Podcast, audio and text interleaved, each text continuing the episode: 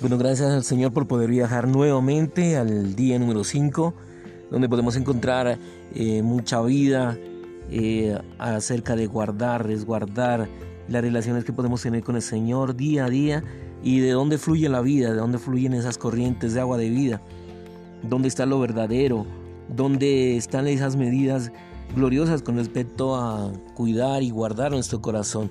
Es algo es un SOS de cuidar nuestro corazón, de cuidar cada parte de nuestro ser y cada parte de nuestra vida y principalmente nuestro corazón.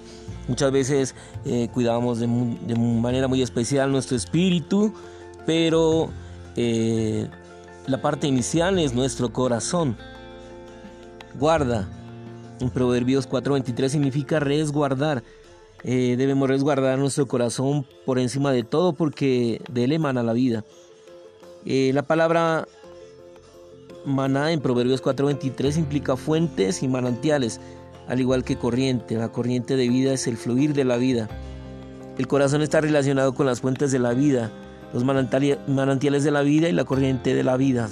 Isaías 12:3. La fuente, el origen de lo que somos, de nuestro verdadero ser, fluye desde nuestro corazón, hermanos. Amén. Resguardemos nuestro corazón al ocuparnos de de Él y al tomar medidas exhaustivas con respecto a nuestro corazón delante del Señor según la vida. Cuando más tomamos medidas con respecto a nuestro corazón, más lo resguardamos. En el Salmo 26.2, en Salmo 139, 23, 24, Proverbios 4, 23, Romanos 8, 27, Apocalipsis 2, 23, Mateo 13, 18, 23, 5, 8.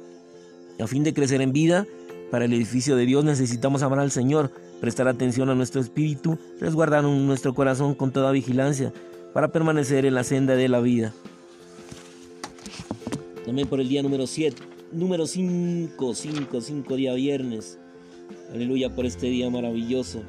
Nos permite entrar a Deuteronomio 10:12. Ahora pues, oh Israel, ¿qué pide Jehová tu Dios de ti? Sino que temas a Jehová tu Dios, de modo que andéis en todos sus caminos, que ames y sirvas a Jehová tu Dios con todo tu corazón y con toda tu alma.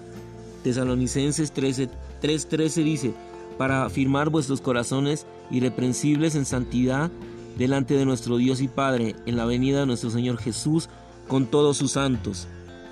El corazón es nuestro representante, es por eso que Salomón dice en Proverbios 4:23, guarda tu corazón con toda vigilancia, porque de él brotan los manantiales de la vida.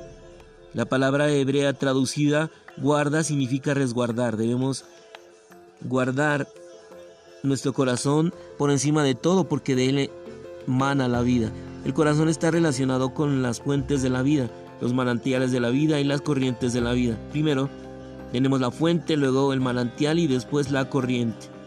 Del corazón mana todo lo relacionado con nuestra vida diaria. Como seres humanos tenemos vida y esta vida toda mediante nuestro corazón. Así como las corrientes eléctricas dependen del interruptor, del mismo modo nuestro vivir diario depende de lo que nuestro corazón decida activar o desactivar. Nuestro corazón es el interruptor de nuestra vida humana, de nuestro vivir diario, de nuestro ser. La palabra vida mencionada en Proverbios 4:23 alude a un elemento orgánico, el elemento de la vida. También implica nuestro vivir diario y nuestra actividad cotidiana. De hecho, implica toda nuestra vida humana. Por consiguiente, la palabra vida de este versículo es inclusiva. Como seres humanos, tenemos una vida humana y esta vida humana posee un elemento orgánico y también implica un vivir diario. El interruptor de esta vida es el corazón. Bueno, supongamos que mientras un hermano estudia la Biblia, es perturbado por el ladrido de un perro. Mientras lee la Biblia y es molestado por el ladrido del perro, algo dentro de su corazón lo incita a gritarle al perro. La acción de gritar es una corriente que mana de la fuente de su corazón. Este ejemplo nos muestra que el corazón es el representante de todo nuestro ser. Las actividades y movimientos de nuestro cuerpo físico dependen de nuestro corazón físico. De la misma manera, nuestro vivir diario depende de nuestro corazón psicológico. La manera en que actuamos y nos comportamos depende de la clase de corazón que tenemos. Si los creyentes hemos de ser vivientes, se requiere la participación de nuestro espíritu y de nuestro corazón. En cuanto a la doctrina, podríamos decir que podemos llegar a estar vivientes ejercitando nuestro espíritu, pero en la práctica muchas veces parece que no funciona ejercitar nuestro espíritu.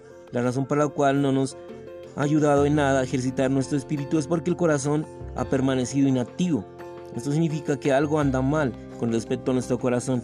Es posible que nuestra mente aún no haya sido renovada, santificada ni transformada, que no esté saturada del Señor ni ocupada por Él y que en lugar de ello esté llena de cosas mundanas. Podríamos ejercitar nuestro espíritu y exclamar, alabado sea el Señor.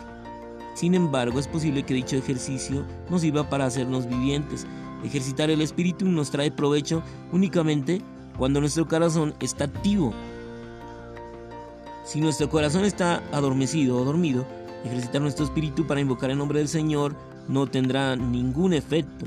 Este ejercicio no será de ninguna ayuda mientras nuestro delegado, nuestro corazón esté adormecido.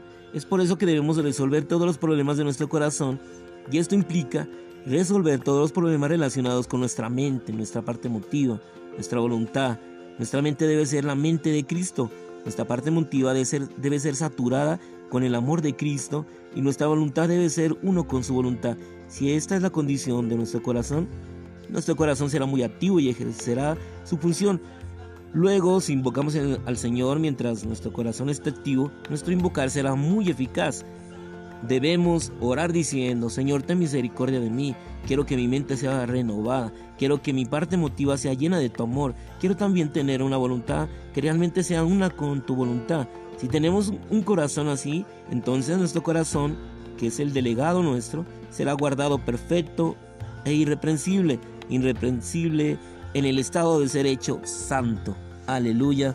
Amén por esta tarde, Señor Jesús. Gracias te damos porque podemos venir a ti en todo tiempo. Aleluya. Gracias por cada hermano.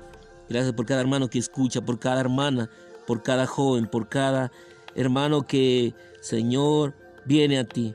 Busca de ti desesperadamente. Es momento de buscarte de una manera desesperada, Señor. Los tiempos son difíciles, Señor. Gracias por venir a ti.